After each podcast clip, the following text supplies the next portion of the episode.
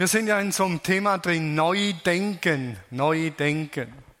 Lasst euch verwandeln, sagt Paulus, lasst euch verwandeln, Metamorphose, denkt an den Schmetterling, von der Raupe zum Schmetterling, lasst euch verwandeln durch, durch Erneuerung eures Denkens. Lasst euch verwandeln, indem ihr neu denkt, sagt Paulus. Und ich habe letztes Mal Predigt heute wird es darum gehen, neu denken, wenn du am Boden liegst, wenn du am Ende bist. Geht so etwas überhaupt? Ein paar Leute haben mir letztes Mal gesagt, es ist einfach neu zu denken, wenn ich entscheiden muss, ob ich den Mercedes 280e kaufe oder 250 CD. Da kann ich neu denken. Aber kann ich neu denken, wenn ich am Boden liege, wenn ich fertig bin? Mit Gott und mit der Welt. Geht so etwas überhaupt? Und darum wird es heute gehen. Als kleine Erinnerung, ich habe letzten Sonntag darüber gepredigt, äh, eben, dass Paulus sagt, lasst euch verwandeln durch Erneuerung eures Denkens. Und wir leben in so einem Trugschluss, ich habe es hier aufgezeichnet, dass die Gefühle das Entscheidende sind in unserer heutigen Zeit. Da ist ein Ereignis, da geschieht etwas. Ich habe es demonstriert oder gezeigt, gesagt. Am Beispiel, man läuft hier rein, wird begrüßt oder nicht begrüßt. Das ist ein Ereignis.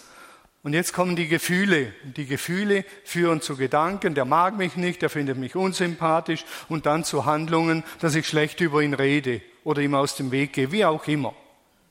Aber die Wirklichkeit, die Wirklichkeit ist eine andere, davon bin ich überzeugt. Sonst könnte uns Paulus nicht einladen, neu zu denken, sonst würde er sagen, fühlt neu, ihr müsst neu fühlen.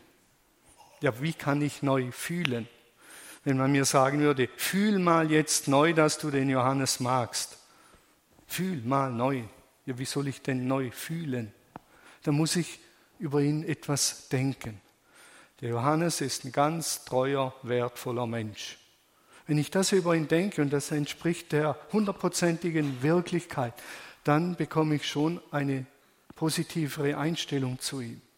Kommt immer darauf an, was ich über ihn denke.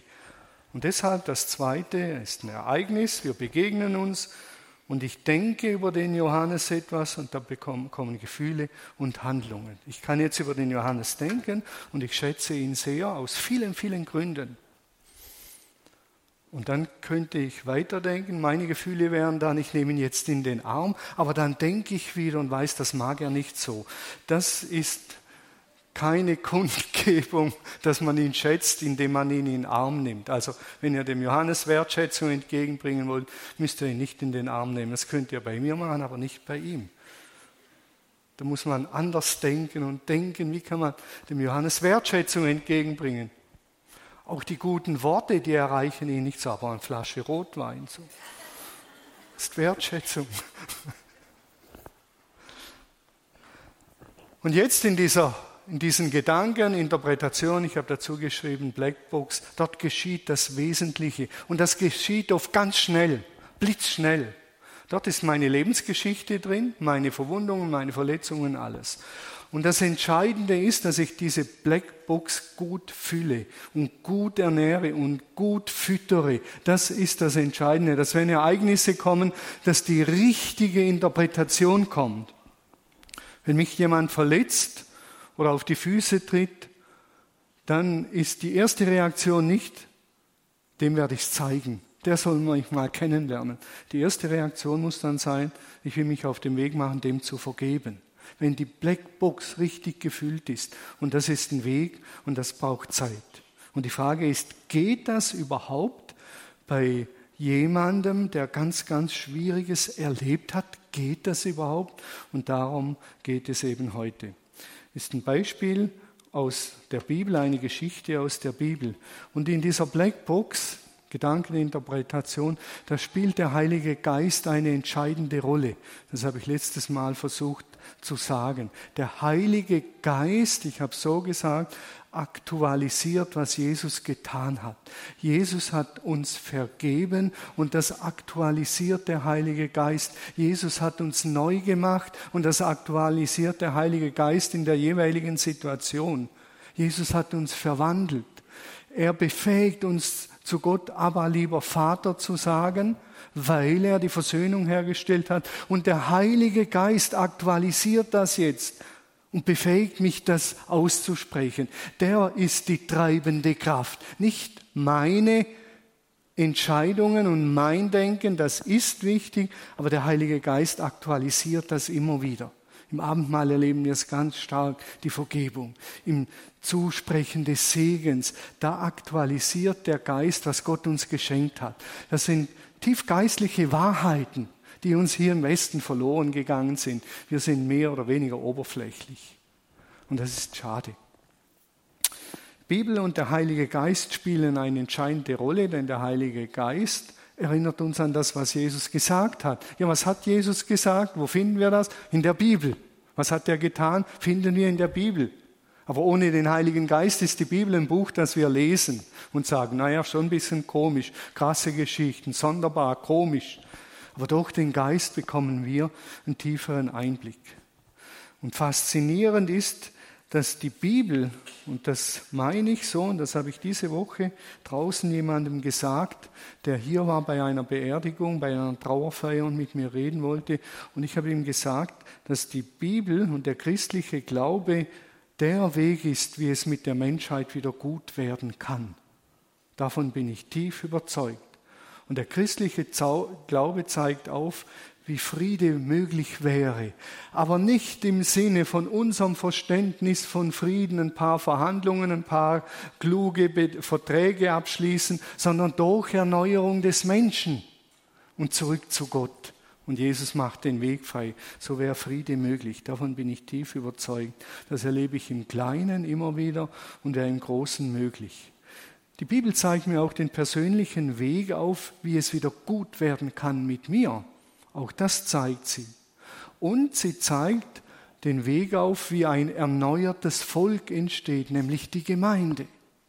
Auch das zeigt sie auf. Das sind die drei Ebenen. Mein persönliches Leben, Gemeinde und Welt. Und Gott hat mit der Gemeinde einen ganz wichtigen Plan vor. Das wiederhole ich noch ein paar Mal, die, solange ich hier predige, die nächsten sechs, sieben, acht Jahre. Und das, auch das ist uns verloren gegangen, leider. Wenn wir Bibel lesen, ist nicht so entscheidend, wie die Dinge alle abgelaufen sind, wie das jetzt passiert ist. Wir steigen nachher in eine Story ein, die ist voll krass. Und die Frage ist nicht ja, wie war das und wie war das mit der Auferstehung, sondern der entscheidende Punkt ist, was sagt diese Geschichte über Gott aus und über mich? Das ist der Kernpunkt. Wir verheddern uns immer wieder in irgendwelchen komischen Details und dann geht die Pointe verloren. Und so, das stimmt ja gar nicht, kann ja gar nicht sein. Das ist aber nicht der springende Punkt. Und dann tauchen viele Geschichten in der Bibel auf, die sprechen in unser Leben, in mein persönliches, popliges Eiracher Leben hinein. Eirach ist ein kleines Dorf bei Stockach. Ihr erinnert euch vielleicht an Asterix und Obelix, da gab es auch so ein kleines Gallierdorf. So ungefähr ist Eirach, so ein Zentrum der Macht. Wenn auch nicht so viele Leute dort sind. Aber ich schätze mal, 40 Prozent dort sind gläubig. Stellt euch mal vor, Überlingen 40 Prozent gläubig, wie die Kirchen voll wären. Wäre der helle Wahnsinn. Darum ist Eirach so ein Zentrum der Macht. Auch wenn es nicht alle so spüren. Wir haben große Traktoren und schnelle Pferde. Das sind Symbole der Macht dort vorhanden. So, genug der Vorrede. Genug der Vorrede. Wir tauchen also heute in das Leben eines Menschen ein, der am Boden zerstört ist, der fertig ist mit Gott und der Welt. Und wir können uns überlegen und von ihm lernen, wie hat er Erneuerung des Denkens erlebt. Ich habe mich heute Morgen ganz normal angezogen und als ich mich ganz normal angezogen habe, meine schöne schwarz geputzten Schuhe und die schöne schwarze Hose, habe ich gemerkt, ich kann da nicht predigen so. Das ist kein schön gestriegelter, geschniegelter Text, wo wir sagen, ach, das hat der Seele so gut getan. Das ist eine bittere, herausfordernde, wilde Story, ein Drama, das wir kaum beschreiben können. Deshalb habe ich gedacht, ziehe ich mal die Hosen an. Dann hat man mir auch wieder gesagt, das wäre nicht altmodisch, mein nur ich. Wenn meine Mutter gesagt hätte, Bur, so gehst du mir nicht auf die Straße mit Löcher in der Hose, sondern es wäre auch wieder stylistisch, aber mir egal. Ihr wisst, was ich mit der Hose symbolisieren will. Es geht um Schutt und Asche und Trauer und Drama und Tragik. Vielleicht ziehe ich unterwegs noch eine andere an, je nachdem, wo wir landen werden. Es geht um Jeremia. Und Jeremia war ein Prophet aus dem Alten Testament, der in Israel gelebt hat. So um das Jahr 650 vor Christus rum ist er geboren worden also im jüdischen Teil der Bibel im Alten Testament. Und Jeremia war ein Prophet im Volk, eigentlich ein ganz armer Kerl. Denn die Propheten sind die Interessenvertreter Gottes. Und die Propheten mussten dem König sagen, wo er Mist baut und wo er voll daneben liegt und wie Gottes Strafgericht aussehen will, wird. Und wenn ihr nicht umkehrt, wird das kommen und das kommen und das kommen. Oh, diese Leute sind beliebt. Die Gericht und Kritik ansagen. Und so wurde Jeremia auch, man weiß es nicht genau, getötet im eigenen Volk. Und das Faszinierende von Jeremia war, dass er Strafgericht angekündigt hat, Hoffnung für das Volk Gottes und für die Nationen. Und das Verrückte an diesem Jeremia, da fasziniert er mich, ist, dass er diesem Volk treu geblieben ist. Die haben ihn in eine Zisterne geworfen. Wir haben hier hinten eine Zisterne. Wer sowas nachempfinden will, den werfen wir mal rein. Äh, und dann kann er zwei Stunden das nachempfinden. Er wurde in den Stock gelegt, er wurde gefoltert, er musste Kieselsteine kauen und alles Mögliche. Ganz verrückt. Und dieser Jeremia hat zu seinem Volk gehalten. Am Ende kamen sie und sagten zu ihm, Jeremia, sag uns, sollen wir nach Ägypten gehen oder Babylon? Aber eigentlich wollten sie nur hören, dass er sagt nach Ägypten. Und dann sagt er nach Babylon, dann sagen sie, aber das wollen wir nicht. Wir wollen nach Ägypten. Sie wollten nur hören, dass Gott sie bestätigt. Und dann sind sie nach Ägypten und Jeremia ist mitgegangen. So treu war er zu seinem Volk. Für die heutige Zeit undenkbar. Wenn es mir in der Gemeinde nicht mehr gefällt, habe ich die Schnauze voll. Und wenn ich ein besseres Angebot bekomme als Pastor, bin ich sowieso weg. Das sind Stories und Geschichten, die so gegen den Zeitgeist reden. Es ist so krass, faszinierend. Also, Jeremia, Gericht und Hoffnung. Und jetzt gehen wir in ein Buch, das von Baruch, seinem Schreiber, geschrieben wurde. Jeremia hat die Dinge nicht selber geschrieben, er hat einen Schreiber gehabt. Und der Schreiber hieß Baruch, so wie er bei mir äh, iMac heißt. Ein Rechner, der schreibt, was ich eintippe. Er hat einen Schreiber gehabt. Und dann schreibt Jeremia, seine Not lässt er aufschreiben. Ich weiß nicht, ob ihr so schon mal zu Gott und über Gott geredet habt. Ich bin der Mann, sagt er, ich bin der Mann, der viel gelitten hat unter den zornigen Schlägen des Herrn. Ich bin der Mann, der viel gelitten hat unter den zornigen Schlägen des Herrn. Ich bin es, den er vor sich hertrieb, immer mehr in tiefste, dunkelste Nacht. Immer nur mich traf seine Faust. Mich traf die Faust Gottes. Tag für Tag ohne einzuhalten. Wird niemand mehr sagen, dass wir legen die Bibel wörtlich aus, da kam die Faust Gottes aus dem Himmel und hat dem Jeremia eins aufs Maul gehauen. Aber er wurde geschlagen und er wurde gequält. Das beschreibt er in diesen Bildern. Ich kann um Hilfe schreien, so viel ich will, mein Rufen dringt nicht durch bis an sein Ohr. Die Leute meines Volkes lachen mich aus, täglich singen sie ihr Spottlied über mich. Situationsbeschreibung von Jeremia. in den Klageliedern. In der Bibel gibt es ein Buch, das heißt Klagelieder. Koran undenkbar sowas. Dass man so über Gott redet. Undenkbar. Undenkbar. Das ist krass. Ich bin der Mann, der viel gelitten hat. Ich bin es, den er vor sich hertrieb. Immer nur mich traf seine Faust Tag für Tag ohne einzuhalten. Ich glaube, dass niemand das in dieser Dramatik hier wahrscheinlich sagen kann. Hier sind viele Menschen, die erleben Schwieriges. Aber so was Krasses. Dann geht Jeremia weiter. Vers 17. Das ruhige Leben hat er mir genommen. Ich weiß nicht mehr, was Glück bedeutet. Ich habe keine Zukunft mehr. Vom Herrn ist nichts mehr zu erhoffen. Keine Zukunft. Kennen wir? No future. Keine Zukunft. Ende. Fertig. An all dieses rastlose Elend zu denken, ist Gift für mich und macht bitter. Was realisiert er langsam? An all dieses Elend zu denken, das ist Gift, das zerfrisst meine Seele und macht mich bitter. Und dann sagt er, doch, immer wieder, immer wieder muss ich daran denken, wörtlich übersetzt, denkt und denkt es in mir. Immer wieder denkt und denkt es in mir an diesen Scheiß. Ich weiß nicht mehr, was Glück bedeutet.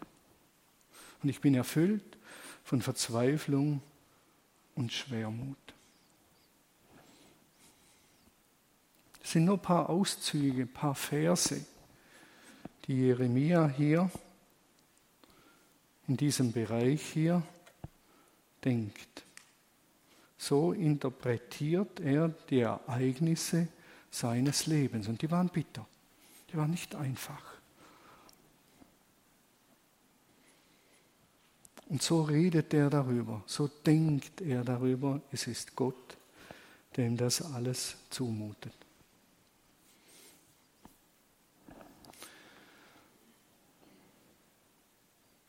Ein wichtiger Schritt, wenn es darum geht, umzudenken, ein wichtiger Schritt, mal auszusprechen, wie es in mir aussieht.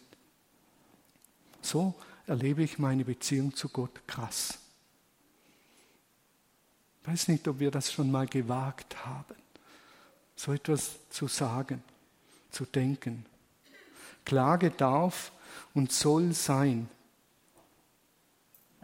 und ich kann immer nur sagen, ich kann nur staunen über diesen Gott und über diesen Glauben, wo so etwas denkbar ist und getan werden darf und soll. Ich finde das so schön, dass ich mich nicht irgendwie hochschwingen muss. Darf ich nicht denken, darf ich nicht denken und das nicht und jenes nicht, sondern ich darf denken und aussprechen.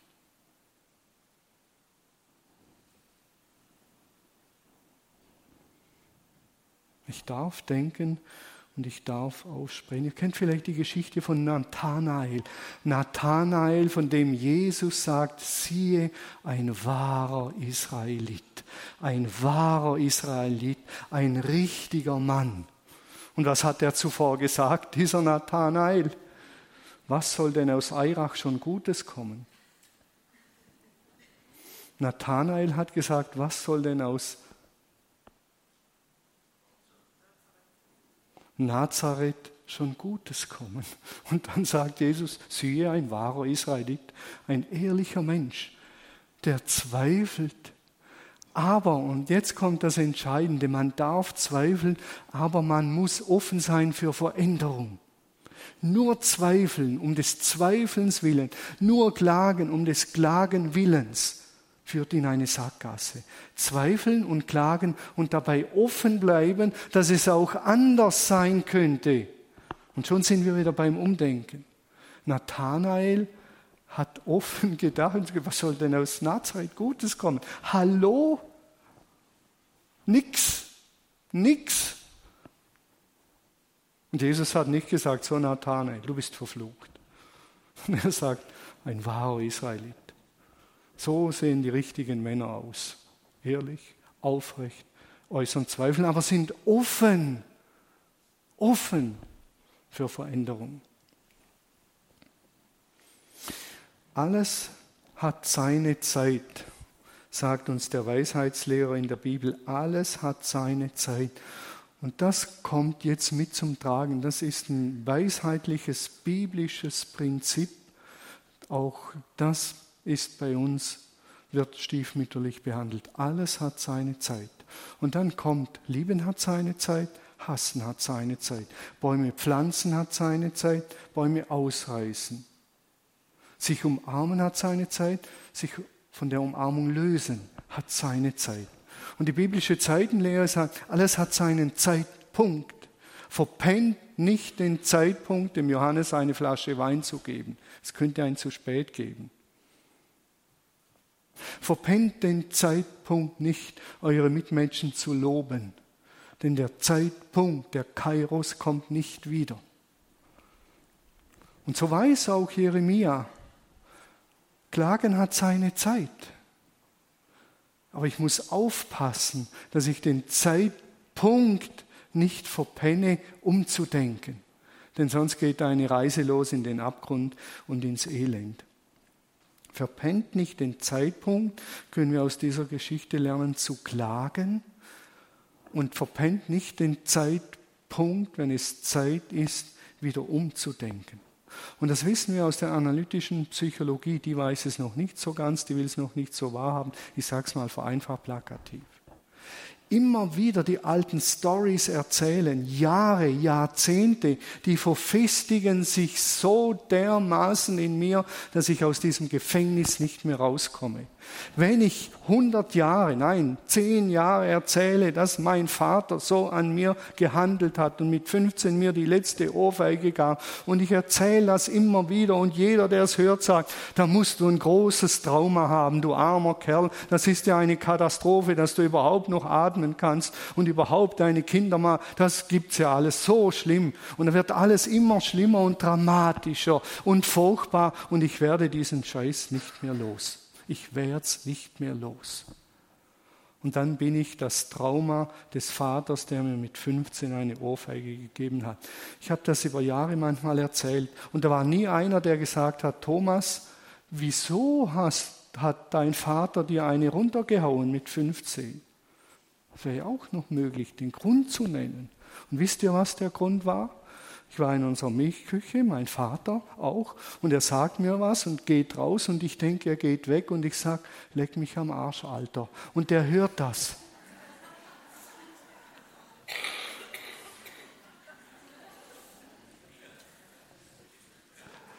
Dass ihm die Hand ausrutscht. Da bekommt man viele Sympathien für sein Handeln. Und auf einmal bin ich nicht mehr das Opfer.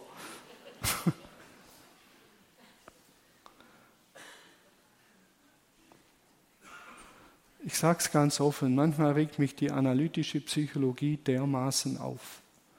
Wenn man 30, 40 Jahre von seinen Lebenswundern und Traumata erzählt ohne Ende. Und ich denke, hallo, wo ist die Erlösung? Das darf doch nicht wahr sein. Alles hat seine Zeit. Ja, red darüber, aber dann mach einen Schlussstrich. Und Jeremia, der war am Ende, der war am Ende. Und ihm gelingt es, einen Schlussstrich zu machen. Und dann sagt Jeremia tatsächlich, ich will, ich will mich an etwas anderes erinnern, neu denken, damit meine Hoffnung wiederkommt. In diesem Schlamassel, in, dieser,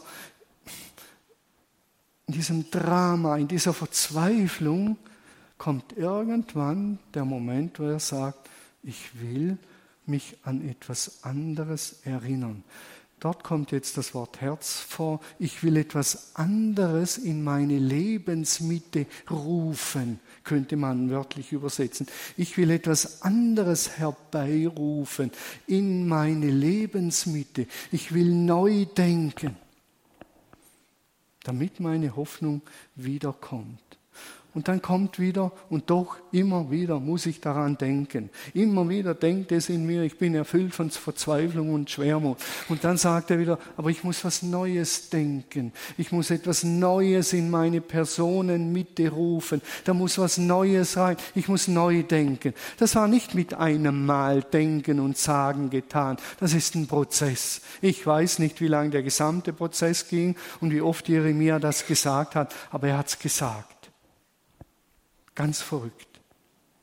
Ich will mich an etwas anderes erinnern, damit meine Hoffnung wiederkommt. Er denkt neu, er bewertet um, er bewertet um.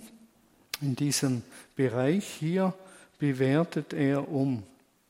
Hier beginnt er neu zu denken und sagt, da muss was anderes rein, eine neue Bewertung muss hier rein. Ich will mich an etwas anderes erinnern, neu denken, damit meine Hoffnung wiederkommt. Und das ist der eigentliche Kampf, das Neudenken, das Andersdenken, das Neubewerten, das ist der Kampf, weil wir so eingefahren sind. Der Gerd ist so. Jetzt sagt mir Jesus durch den Geist, denk mal neu über den Gerd. Und dann denke ich eine halbe Minute neu über den Gerd und dann wieder vier Stunden wie bisher. Und dann denke ich eine Minute neu über den Gerd und drei Stunden und 59 Minuten wieder wie bisher.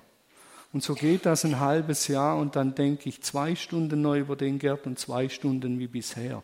Und irgendwann sage ich, der Gerd ist doch gar nicht so, wie ich über viele Jahre gedacht habe. Das sind Prozesse.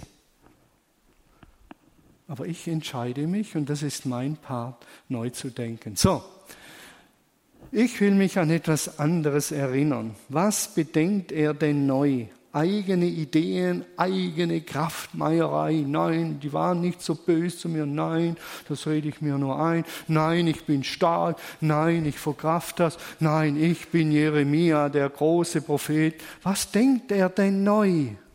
Und das können wir neu denken, wenn wir am Boden liegen, am Ende sind. Und jetzt kommt die neue Hose, aber die ziehe ich da drin an. Und ihr dürft so lange denken, was ihr denken würdet in dieser Situation. Okay? Dann kommt die Zeitenwende. Schuhe, schwarze Hose. Findet ihr in der Bibel ja oft Kleiderwechsel. Alte Kleider ausziehen, altes Denken, neue anziehen, neues Denken. Wer weiß, was Jeremia sich in seine Personenmitte ruft. Wer weiß es. Dieses Lied, das wir gesungen haben, die Güte des Herrn hat kein Ende. Sein Erbarmen hört niemals auf das ruft er zurück in seine Mitte. Egal was kommt, egal was geschieht, sagt er, die Güte des Herrn hat kein Ende. Wir singen dieses Lied so leicht beschwingt, denken ans Mittagessen, den guten Kaffee, den wir getrunken haben, vielleicht hier noch eine Brezel. Das Leben ist schön. Die Güte des Herrn hat kein Ende. Und genau Jeremia, der am Boden liegt, beginnt das zu denken. Und dann bekommt dieses Lied eine ganz andere Dimension von Gottes Güte. Kommt es, dass wir noch leben. Sein Erbarmen ist noch nicht zu Ende. Seine Liebe ist jeden Morgen neu und seine Treue unfassbar groß. Ich sage, der Herr ist mein Ein und alles. Darum setze ich meine Hoffnung auf ihn, wenn ich am Boden liege und am Ende bin. Der Herr ist gut zu denen, die nach ihm fragen, zu allen, die seine Nähe suchen. Und so geht es weiter und weiter und weiter und weiter und weiter, das Kapitel bis 55 Verse oder 60 Verse. Jeremia dringt durch die Not, durch die Klage und die Bereitschaft, neu zu denken, dringt er durch zu einer ganzen Hingabe, zum vollen Vertrauen an diesen Gott, nicht nur in guten Zeiten, wenn alles toll ist, sondern genau dann, wenn alles bescheuert läuft, spricht er diesem Gott das Vertrauen aus. Die Treue Gottes, die Bundestreue Gottes, die Barmherzigkeit ruft er in seine Personenmitte hinein. Ich war am Freitag bei, bei Menschen und da war ein Poster an der Wand. Man sieht dieses schöne, romantisch verklärte Händchen halten. Ich wollte es mit dem Johannes vormachen, aber der liest gerade Bibel, will ich ihn nicht abhalten. So zwei Händchen, Händchen haltend. Und dann steht der Satz dabei, in guten Zeiten ist Händchen halten keine Kunst. Aber in den schwierigen Phasen des Lebens sich festhalten, das ist die Kunst. Und gestern waren wir in Basel, unsere Familie, äh, haben unsere jüngste Tochter besucht und eine unserer andere, die andere Tochter ist gefahren. Meine Frau und ich sitzen hinten drin. Und was tun wir? Im 39. Ehejahr, das muss man sich vorstellen, 39. Ehejahr, Händchen halten. Händchen halten. Und ich meditiere über die Predigt und über das, was ich gelesen habe, nach. Und ich denke, ja, wir können heute völlig entspannt Händchen halten. Völlig entspannt Händchen halten. Denn wir haben gelernt, in den Krisen unseres Lebens uns festzuhalten. Und wir sind manchmal so auseinander gewesen. Und wir haben uns angeschaut und gesagt, Regina, ich lass dich nicht los. Und sie sagt, Thomas, ich lass dich nicht los, auch wenn es noch so bescheuert ist. Ich lass dich nicht los.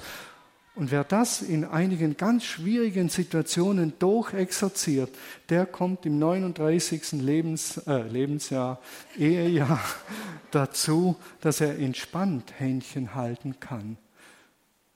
Und so ist ein Bild für mich geworden für die Gottesbeziehung. Wer in Krisen wie Jeremia wenn er am Boden liegt, Gott nicht loslässt und sagt, ich lasse dich nicht los, es sei denn, du segnest mich, ich lasse dich nicht los und ich weiß, dein Erbarmen hört nie auf und ich weiß deine Barmherzigkeit und ich weiß, du bist treu und ich weiß, du bist gut, ich lasse dich nicht los. Der dringt dorthin vor, wo Paulus vorgedrungen ist, lebe ich so lebe ich dem Herrn. Sterbe ich, so sterbe ich dem Herrn. Ich weiß, was Wohlstand ist, Sattheit. Und ich weiß, was Hunger bedeutet, sagt Paulus. Und ich weiß, was Schläge bedeutet. Und ich weiß, was geschlagen werden bedeutet. Und ich weiß, was gesteinigt werden bedeutet. Ich weiß das. Und dann sagt er, ich vermag alles durch den, der mich stark macht. Ich vermag alles. Denn ich habe in der Krise festgehalten. Und ich kenne so viele Christen und es tut mir so weh, die in der Krise die Ehe wegwerfen, die in der Krise Gott wegwerfen und dann halt mal zum Islam oder Buddhismus und so weiter wechseln. Aber genau hier, hier ist Umdenken gefragt. Die Güte des Herrn hat kein Ende. Vor ein paar Jahren habe ich ein paar schwierige Jahre gehabt, ganz schwierige, und es hat dazwischen wie nicht aufgehört. Ich habe mir mit dem äh, Agria Motormäher hier in die Achillessehne gemäht. Zum Glück war mein Bruder Berthold dabei, der dann den Motormäher abgestellt hat, weil mein Bein drunter war. Und dann der Gummistiefel, er hat den Krankenwagen gerufen und so liege ich auf der Wiese und ich weiß nicht, was ist. Und dann ist was Verrücktes passiert. Herbert Grönemeyer wurde in mir zitiert und die Bibel. Herbert Grönemeyer, das Leben ist nicht fair. Ihr kennt, singt er in einem Lied, das Leben ist nicht fair. Und ich sage, ja, es stimmt, das Leben ist nicht fair. Und dann kam die Widerrede, aber Gott ist gut. Aber das Leben ist nicht fair, aber Gott ist gut. Und so ging es ständig hin und her, bis der Krankenwagen kam. Und ich halte fest, Gott ist gut, denn er hat es uns bewiesen. Und das ist die große Show, die ich am Ende noch erwähnen will. Er hat es uns bewiesen, dass er gut ist. Und davon träumt schon Jeremia. Jeremia träumt davon, dass der Messias kommen wird. Und dann sagt Jeremia, der Tag kommt, der Kairos, der Zeitpunkt kommt, sagt der Herr, an dem ich aus der Nachkommenschaft Davids einen Mann berufe, der den Namen Davids wieder Ehre macht. Er wird als König verständig und gerecht regieren, weil er sich an die Weisungen Gottes hält. Dieser König wird den Namen tragen, der Herr ist unsere Gerechtigkeit. Und dieser Messias ist gekommen in Jesus. Die Menschenfreundlichkeit Gottes ist erschienen in Jesus. Wenn Jeremia an diesem Gott schon festhalten kann, wie viel mehr, wie viel mehr dürfen wir an ihm festhalten, denn er hat uns seine Liebe in Jesus bewiesen auf eine Art und Weise, die nicht zu überbieten ist. Statt unserer ging er ans Kreuz, vom Kreuz. Am Kreuz hat er das Böse besiegt. Wir können neu werden. Wir haben einen neuen Bund empfangen, so viel empfangen.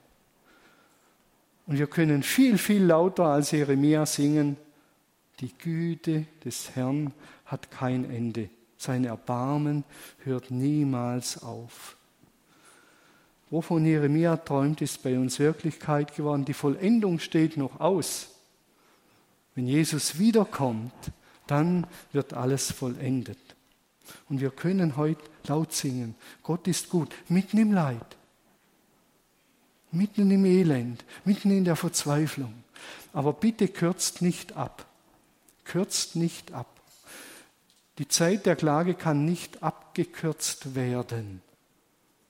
Aber bitte verpennt den Zeitpunkt nicht. Die Güte Gottes neu zu erinnern. Und dann können wir voller Hoffnung, voller Hoffnung, voller Hoffnung, wie Paulus am Ende des achten Kapitels im Römerbrief sagen, ich bin ganz sicher, dass nichts uns von seiner Liebe trennen kann. Nichts. Weder Tod noch Leben, weder Engel noch Dämonen, noch andere gottfeindliche Mächte, weder Zukünftiges noch Gegenwärtiges, weder Himmel noch Hölle All die Dinge kommen und prasseln auf uns ein. Paulus sagt nicht, das ist alles weg. Es prasselt uns auf uns ein. Er sagt, aber nichts und nichts und nochmals nichts kann uns trennen von der Liebe Gottes. Nichts in der ganzen Welt kann uns jemals trennen von der Liebe Gottes, die uns verbürgt ist in, in Jesus, dem Christus in ihm verbirgt. In ihm verbirgt. Und wenn ihr noch so im Schlamassel steckt, noch so, dann denkt hier Römer 8. Denkt hier, und nichts kann mich trennen. Viele Schlamassel sind selber verschuldet, das weiß ich, da will ich jetzt nicht drauf eingehen, aber auch dann sind wir in Gefahr, dass wir von der Liebe Gottes getrennt werden. Paulus sagt nichts, denn sie ist uns verbürgt in Jesus. Ich habe begonnen mit diesem Bild. Da liegt einer am Boden und ich bin in manchen Phasen, manche wissen es, wirklich am Boden gelegen. Ich war am Ende. Tragischste Phase der Tode unserer Tochter, da war ich am Ende. Aber da war etwas in mir, der Heilige Geist, der mich an die Treue und Gutheit Gottes erinnert hat. Thomas, vergiss nicht, vergiss nicht, vergiss das Erbarmen Gottes. Deshalb kann man irgendwann hinknien und die Hände wieder heben und am Schluss weitergehen. Aber der Mensch hier, jetzt bin ich weg, der Mensch hier, der letzte Mensch, hier ist noch drauf, der letzte Mensch ist ein anderer als der, der am Boden lag. Das Vertrauen in Jesus wurde dermaßen vertieft. Und wenn ich heute sage, Gott ist gut, sage ich es anders als vor einem Schicksalsschlag. Vertieft, überzeugter. Das ist sicher. Und jetzt singen wir zu diesem Gott, die Güte des Herrn hat kein Ende. Mitten in meinem Schlamassel hört dein Erbarmen nicht auf. Und deine Treue ist groß, mitten in meinem Schlamassel. Und darauf vertraue ich und baue ich. Das will ich in meine Personenmitte rufen. Amen.